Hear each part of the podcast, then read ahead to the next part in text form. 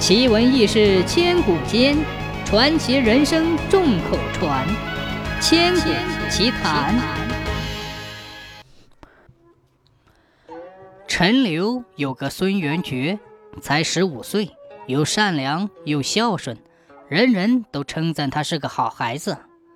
孙元觉的祖父年纪很大了，整天躺在床上，哼哼唧唧，不能干活，只好由小辈去伺候他。孙元觉的父亲对老人很是厌恶，常常骂他老不死，还不声不响地编了一个大箩筐。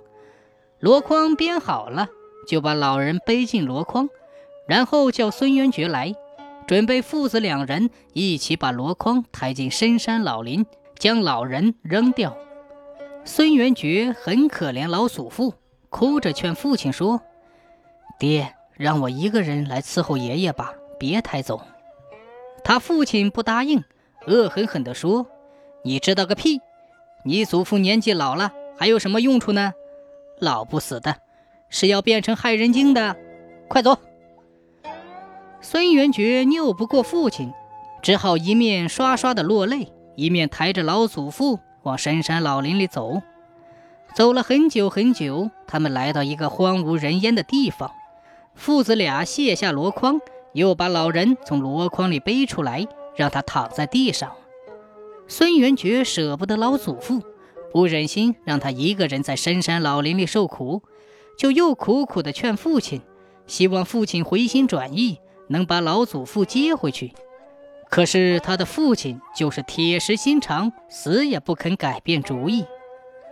孙元觉没有办法，只好抱着老祖父嚎啕大哭。哭完了。就闷声不响地背起那只大箩筐往回走。他父亲奇怪起来，一把夺过箩筐，把它扔到地上，拉起孙元觉就走，一面说：“咦，这是棺材呀！这种不吉利的东西拿回去干什么？”孙元觉不理他父亲，又把箩筐拾了回来，拍拍干净，一本正经地对父亲说：“这是用熟了的东西。”可以说是我们家的传家宝了，有什么不吉利的呢？将来你老了，我还要拿它来把你送进山呢。大小正好，就不必另外重做了。他父亲一听这话，吓了一大跳，气急败坏地说：“你反了吗？你是我的儿子，你怎么可以丢弃我呢？”孙元觉不慌不忙地说：“有其父必有其子，上梁不正下梁歪。”做父亲的要改变子女的品性，那就要做出个样子。今天你一再教诲我，要我听你的话，我怎么敢违背你呢？